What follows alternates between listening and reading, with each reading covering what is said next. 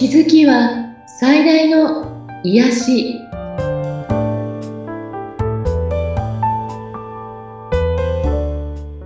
皆さんこんにちは。アトラクションカウンセラーの広田ゆかりです。アシスタントの菅千奈美です。ゆかりさんよろしくお願いいたします。お願いします。さあ、今回はどんなお話を聞かせてくれるでしょうか？はいえっ、と私12月にええ、桑田佳祐さんのあのドームツアーですねはい。これに行ってきてそれがとてもとても楽しくて感動したのでそのお話をちらっとしたいなと思います。いいですね。聞かせてください。どんなところが？あのー私特に特別桑田さんが大好き大ファンですとかいうことではないんですけどええ、なんかあの私も10代の時からねサザンを聞いて、うんそして今も現役で頑張っている桑田さんの、えー35周年だったかな？はい。それ行ってみようかなと思って、まあ、申し込んだチケットが取れてっていう感じだったんですけど、うん。札幌のドームに行ったというのがね、これ私10年ぶりくらいかなと思うんですね。あ、そうなんですね。うんはい。うん。意外にドームいっぱいにできるアーティストってそんなにいないから。うんで、えっと、で、行ってみてすごく感じたんですけど、はい。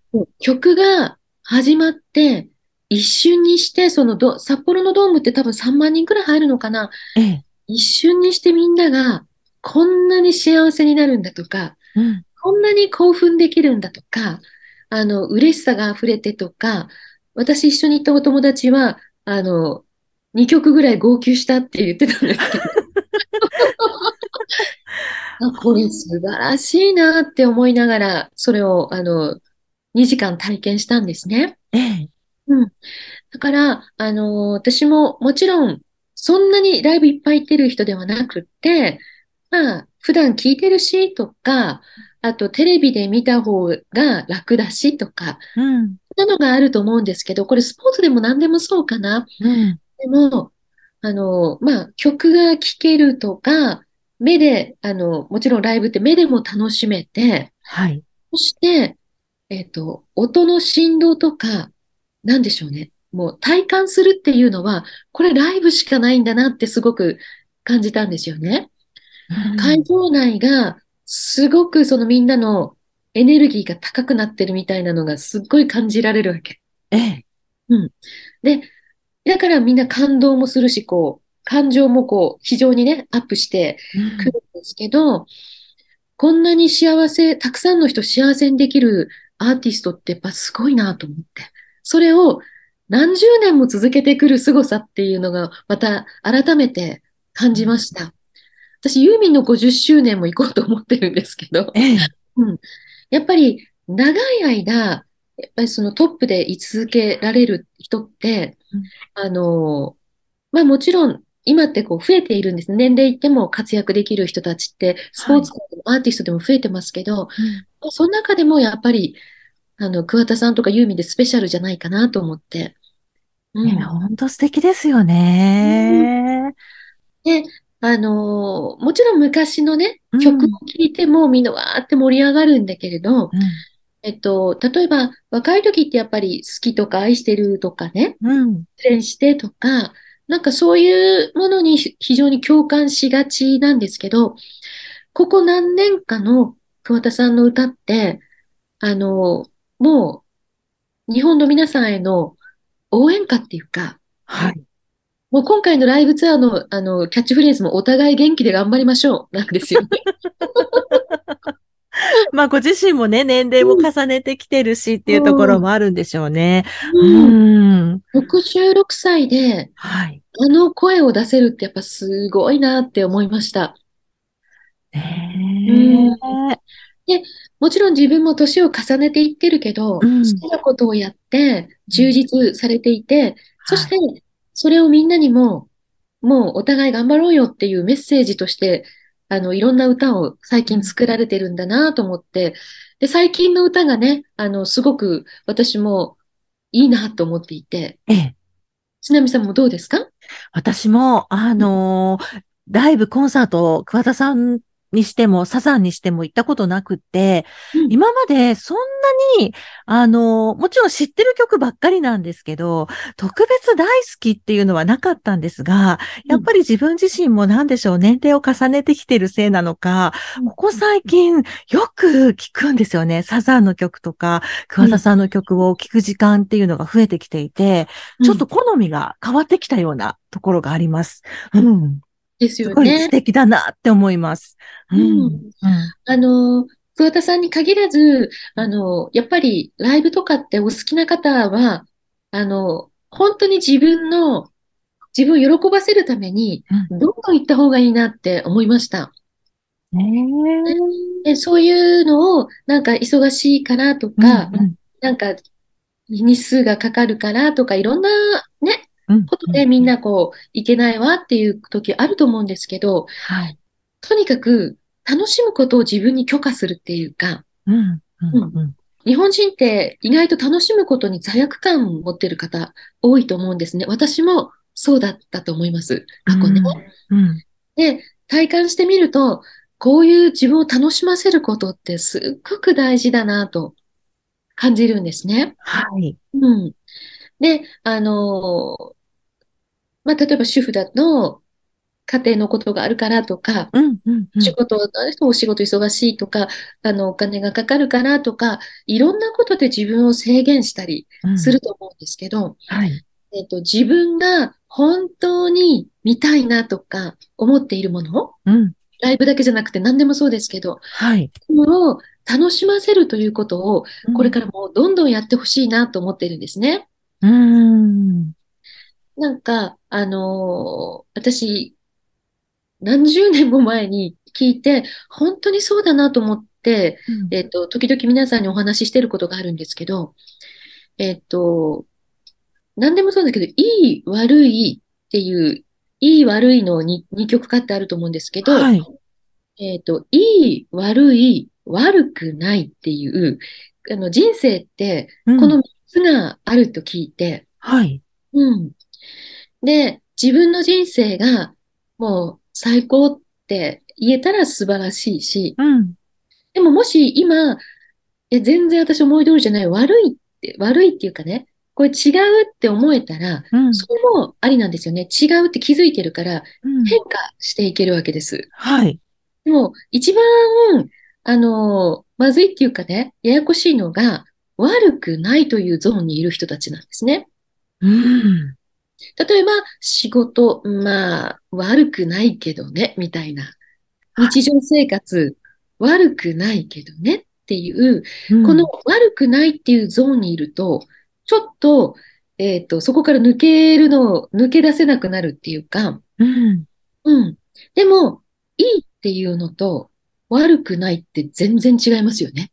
違いますね。そうかって、意外と悪くないというゾーンにいがちなんだなって思うんです。確かに悪くないだと、うん、なんかどこかで自分自身も満足してないような、うん、ちょっとなんか、何か物足りなさも持ってるような、ちょっと何かありますよね。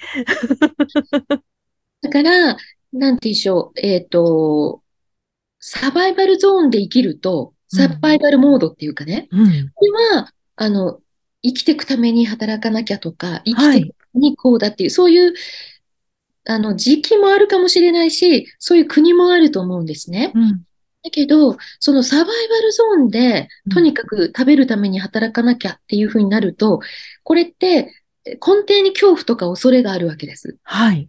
うん、で、まあこういうゾーンの方もいれば、あとこう、ほどほどっていうの？うん。まあ、まあまあ悪くないけどねとか、特別楽しくもないけど仕方ないんだよねっていう、このゾーンですね。はい。これがすごくもったいないなって思うんですね。うん、で、じゃあ、もう一つのゾーンって何かっていうと、セレブレーションっていう、喜びとか、はい。お祝いとか、うん、温情とか、まあそういうレベルですね。はい。うん。だから私たちって、あの、自分のこの人生を体験したくて生まれてきてるので、どのように体験するかは、その人の、えっと、気持ち次第なんですけど、せっかく来た、あの、生まれてきたんだから、もうすごく嬉しい、すごく楽しい、とっても幸せっていう、このゾーンで生きていけると、すごく嬉しいなと思うんですね。いいですよね。うんうん。だから、まあ、その、それってそこに行くのに少しいろんな気づきが必要だと思うんですけど、うん今まさにセレブレーションのゾーンで生きてるよという人がいたら、本当に素晴らしいと思いますうん。で、まあ、それってどうしたらいいのっていうと、一つはやっぱり気づきだはいと思うんですね。うん。うんえっと、いつもこういう話ばっかりになっちゃうんですけど、えっと、不満とか不足とか、あと制限ですね。自分をすごく制限して、うん。できないというところにフォーカスしたり、無理だっていうゾーンで、うん。思考するしかないんだっていう風になると、やっぱりこのセレブレーションのゾーンでは生きられないですよね。はい。うん。で、まず、その制限って、すごく、えっと、皆さんしてるんですけど、うんでも自分では気づきにくいわけです。はい。うん。誰かに言われたら、あって気づいたりするんだけど、うん。えっと、私自身も非常に制限が強い、強かったのを、はず、気づいて外して気づいて外してって、でももちろんまだ外れてるわけじゃなくって、はい。うん、全部が外れたっていうわけじゃないと思うんですね。で、やっぱりその時に気づかせてくれる人が周りにいるっていうのは、うんすごく、あの、重要かなと思うんですね。はい。うん。だから自分と同じゾーンの人ではなく、うん。えっと、自分と少し違うゾーンだなとか、うん。この人すごく自由に生きてるなとか、はい。なんかそういう方と、やっぱり接する時間があった時に、うん。非常に自分の制限に気づいたりするんですね。うん。あの、ちょっとこう、こ最近私が気づいた制限っていうのは、はい。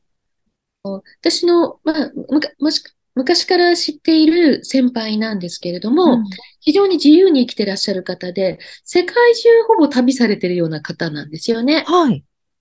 で、もう私がまだ若い時にその方と出会って、食事に一緒に行った時に、なんかチーズフォンデュ食べることになって、うん。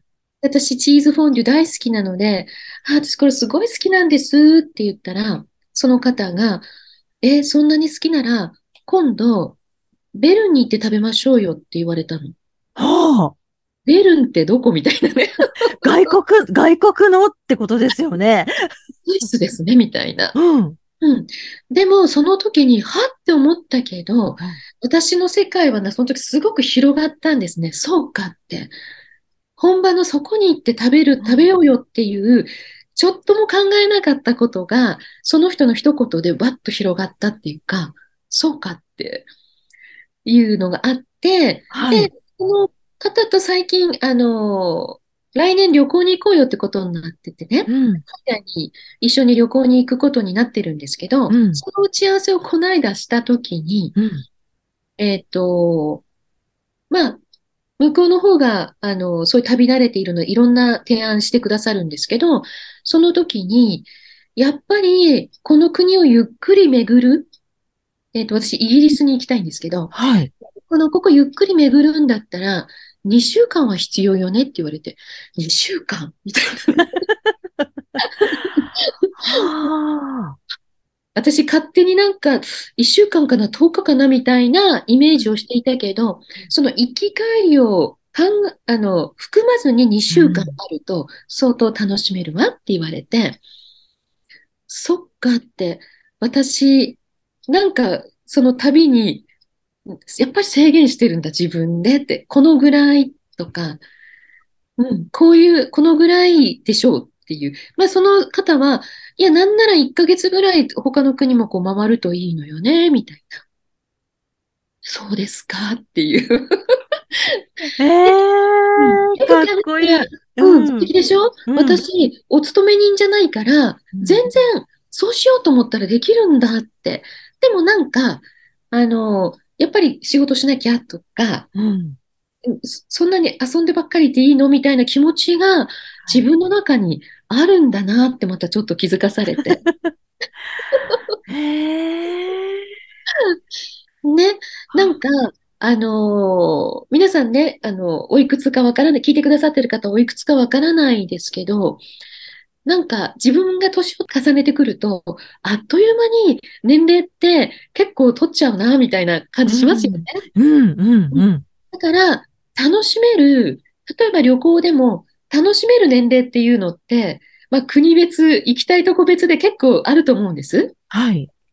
だからそのうちとか、余裕ができたらとか、これうん習い事でもやってみたいことでも全部そうですね。はい。なんかそのうち余裕ができたら、時間ができたら、やってみようって思うことを、えっと、予定に入れてやってみるっていうことが、うんと、本当にそれが自分がやってみたいことだったら、すぐやってみた方がいいと思うんですね。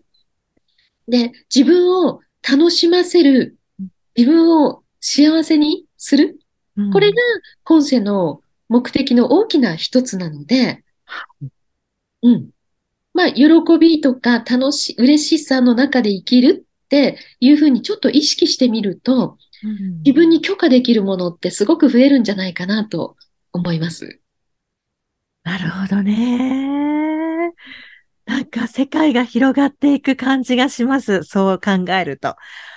ねうんなんかあの、例えば欲しいものがあるとして、うん。もちろんその予算とかいろんなものがあると思うんですよ。うん。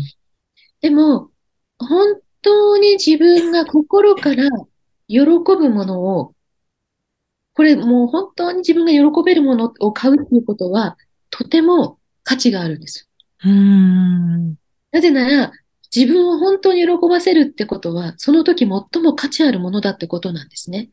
うん。うん。それが自分を愛するっていうことにもつながるので、はい。だから、いろんな制限をちょっとこう外して、自分に楽しむ許可を出すっていうことが今日のメッセージですね。ぜひ私も楽しみたいと思います。思う存分。はい。ぜひぜひ。はい。ゆかりさんの番組を聞いてセッションを受けてみたいですとか、ご感想やご質問などがありましたら、番組説明欄にゆかりさんの LINE 公式アカウントの URL を記載しておりますので、そちらからお問い合わせをお願いいたします。はい。今日もありがとうございました。はい、ありがとうございました。